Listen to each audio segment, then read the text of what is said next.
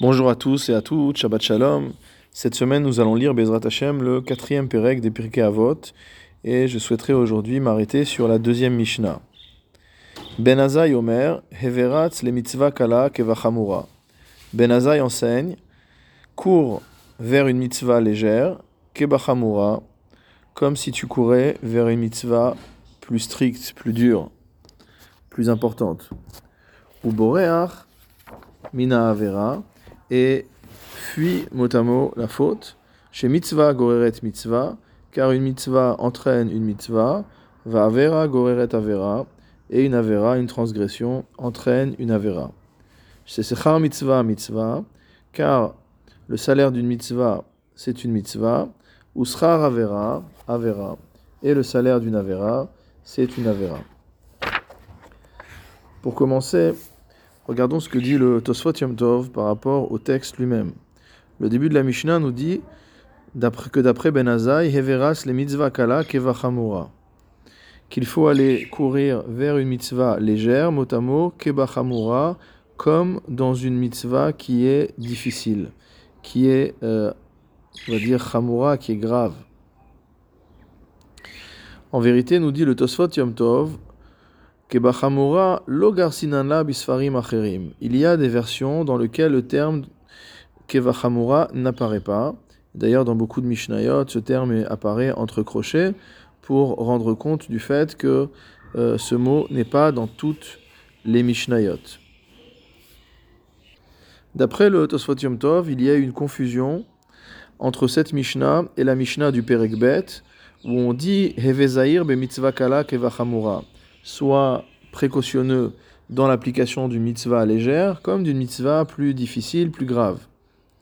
Et donc les éditeurs, ou en tout cas les gens qui ont répété les Mishnayot, qui ont inscrit les Mishnayot, se seraient trompés et auraient également ici adjoint le terme de Kevachamura, alors qu'ils ne se marient pas. En effet, fait remarquer le Tosfot Yom Tov, on aurait dû dire, si on voulait parler de la mitzvah la plus difficile, on aurait dû dire Heveratz le mitzvah kala,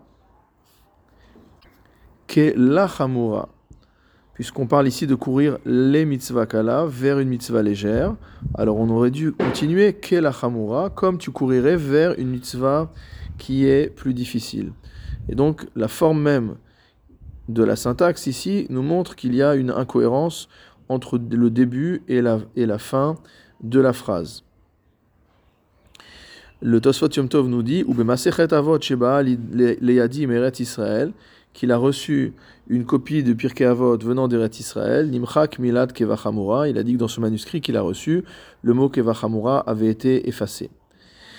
En effet, si on regarde dans la lecture de Avot de Rabbi Nathan, qui est donc encore une fois euh, une sorte de Tosefta sur le Pirkei Avot, c'est-à-dire des Braithot, des enseignements qui n'ont pas été retenus dans la Mishnah, on a au Perek Kafé, au Perek 25, dans le Nusach Aleph, dans la première version, il y a deux Nusraot, deux versions de Avot de Rabbi Nathan. Donc au 25e chapitre de la première Nusra, on a un enseignement de Ben Azai qui nous dit Heverat le mitzvah kala ou boreach mina avera.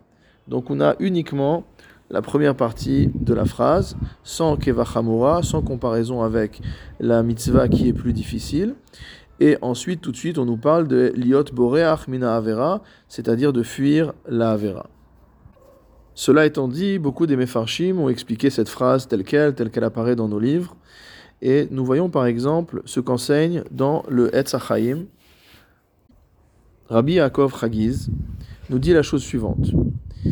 Il nous dit en fait que pourquoi comparer la mitzvah kala, la mitzvah légère, à la mitzvah plus difficile? Il nous dit que si on court vers la mitzvah légère, c'est-à-dire qu'on fait un effort, qu'on est dans l'entrain, etc., alors on aura un salaire qui sera comparable à celui de l'accomplissement du mitzvah beaucoup plus difficile à faire. Selon le principe qu'on verra plus loin dans le Pirkei Avot, euh, selon lequel les fum tsahara agra, le mérite, le salaire, est en euh, rapport avec l'effort qui a été fourni. Et il nous dit la chose suivante, Usrar pesiot ika. Il y a un mérite pour les pas qui sont parcourus afin d'aller réaliser la mitzvah. Et dans ce cas-là, on comprend beaucoup mieux la formulation de la phrase où Ben Azaï nous dit Heveratz les mitzvah kala, que si tu cours vers une mitzvah qui est entre guillemets légère, kevachamura. C'est comme si tu avais réalisé une mitzvah qui est beaucoup plus difficile. Et il rajoute que c'est peut-être là l'intention de nos sages dans le Yalkut Shimoni euh, sur Sefer Teilim, qui commente le pasouk de la paracha de Ekev, le début de la paracha de Ekev, Vaya Ekev Tishmeun. Si Ekev, le talon, motamo, vous écoutez, et là-bas, le Midrash nous dit qu'il s'agit des mitzvot que l'homme piétine avec son talon. Mais le talon indique également euh, la, fonction de marche et nous dit que si on court pour aller réaliser la mitzvah, alors là on aura véritablement un mérite, selon l'idée euh, de nos sages qu'il n'y a pas de récompense pour les mitzvot dans ce monde-ci, srar mitzvah be'alma aden leka, mais que dans le monde futur il y en aura. Et le diouk, la nuance qu'introduisent nos sages, est de dire que c'est simplement pour la mitzvah qu'il n'y a pas de salaire dans ce monde-ci, mais qu'il y a un salaire pour le chemin parcouru pour aller réaliser la mitzvah. C'est une idée également qu'on retrouve dans le commentaire de Rabbi Yonatan Aibshitz sur la paracha de Ekev. Dans son commentaire Ava Batanugim, Rabbi Avram Azoulay voit au contraire dans la Mishnah une sorte d'instruction didactique. Et il nous cite euh, un sefer qui s'appelle le Pirke Moshe de Rabbi Moshe Almosnino qui dit la chose suivante. Mi le asig shlemuto, celui qui veut atteindre à la perfection, tsarir sheyargil atzmo techila mitzvot hakalot, doit d'abord s'entraîner avec des mitzvot entre guillemets faciles Qui ne soit pas insupportable au corps, et c'est par cela qu'il doit commencer.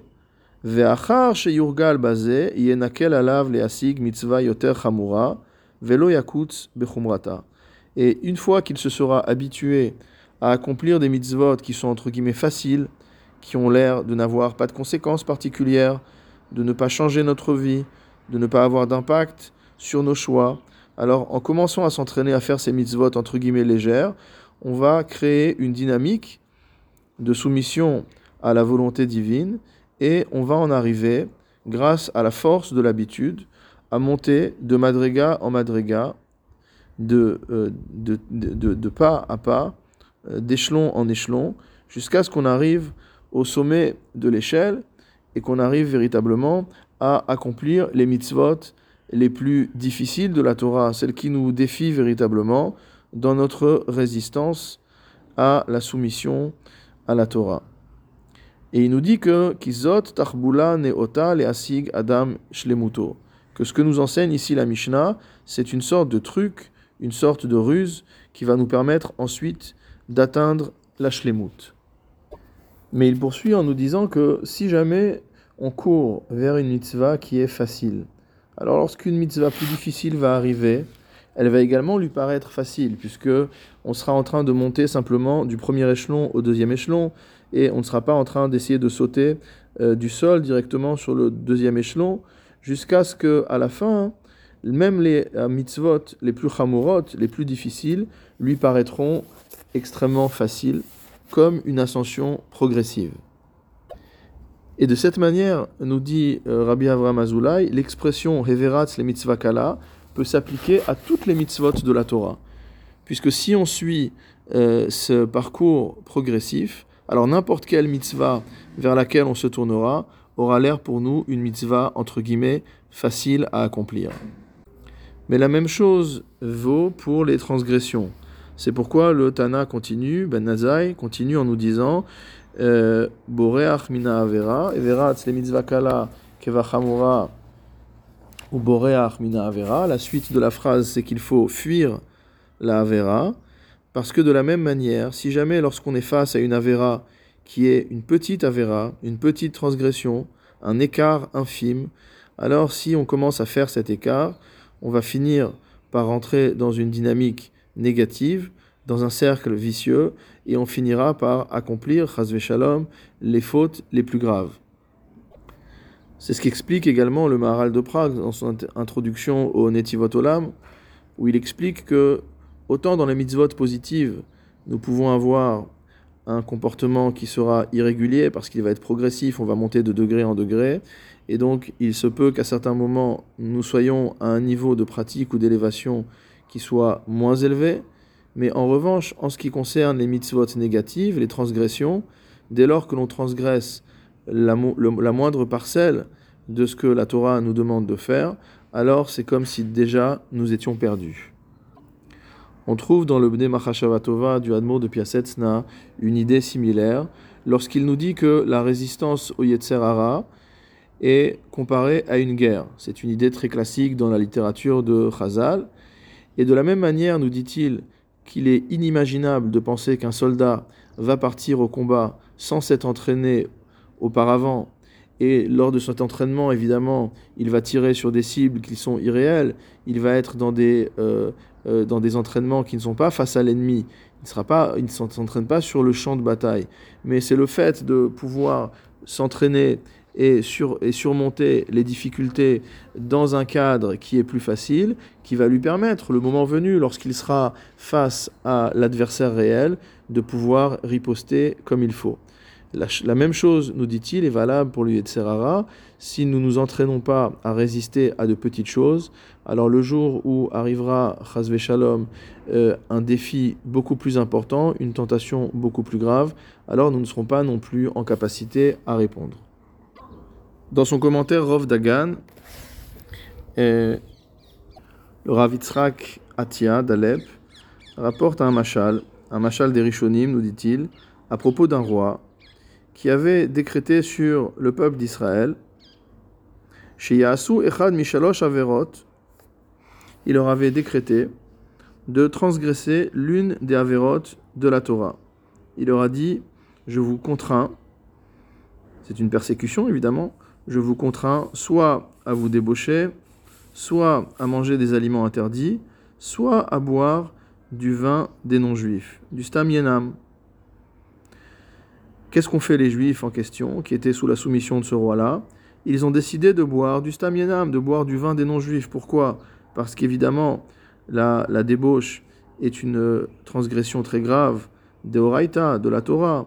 De la même manière, l'interdiction de Ma'achalot Asurot, même si elle est moins grave que les harayot, reste euh, une transgression d'une mitzvah de la Torah, tandis que stam yenam, le fait de boire du vin des non-juifs, semble plus léger, puisqu'il s'agit simplement, euh, d'une interdiction euh, des rabbanan.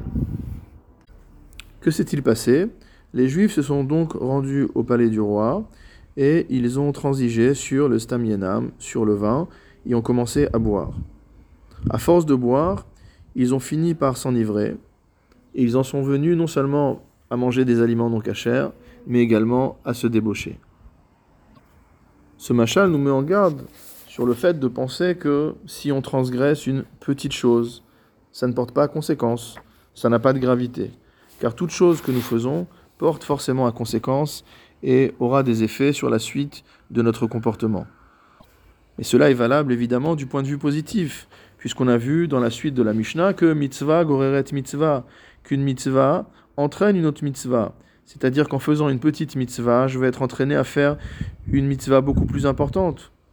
Mais également, si je fais une avera, elle va entraîner une autre avera plus importante, comme dans le cas, comme dans le machal que nous venons de voir. C'est pourquoi, nous dit-il, il faut faire toutes sortes de barrières, il faut fuir la avera et construire des protections pour ne pas en arriver à transgresser.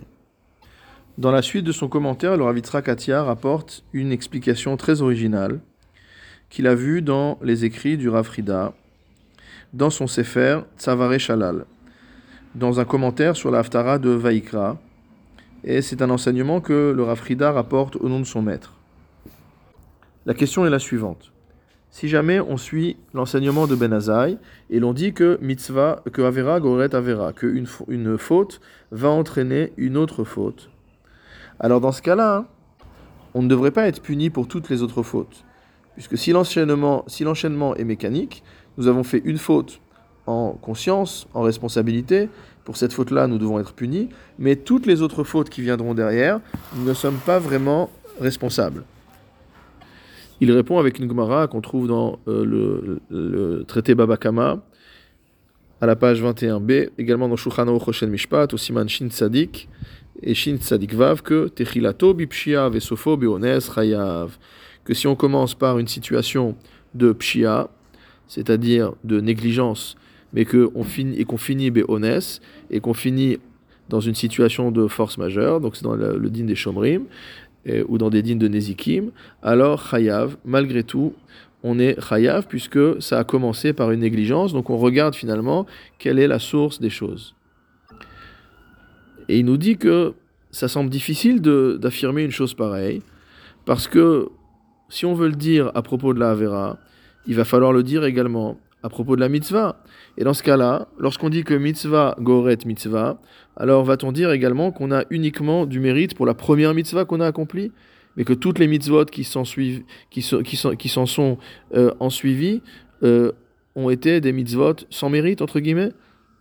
C'est pourquoi, nous dit-il, on ne peut pas comprendre la mitzvah, la Mishnah, comme décrivant un enchaînement mécanique, mais comme une manière de nous dire que lorsqu'Akadosh Baruch Hu voit que la volonté de l'homme est de faire des mitzvot, et qu'il a commencé à repousser son Yetzirara pour faire une mitzvah, même si elle est petite, alors Akadosh Baruch Hu va l'aider et va euh, lui donner les forces de pouvoir continuer à faire d'autres mitzvot, comme nous l'enseigne la Gemara dans Masechet Yoma Odaflametret Amudbet, Abalitaher Mesaï Noto, que celui qui vient se purifier, on l'aide, on lui donne des forces pour continuer à avancer. Et malgré tout, malgré cette aide, chaque mitzvah que la personne va accomplir, il en recevra le salaire. La chose est à comprendre de manière similaire pour les avérotes. La même Gemara nous dit que Abba litame potrine lo, que celui qui veut se rendre impur, on lui ouvre la porte. On ne l'aide pas, mais on ne l'empêche pas.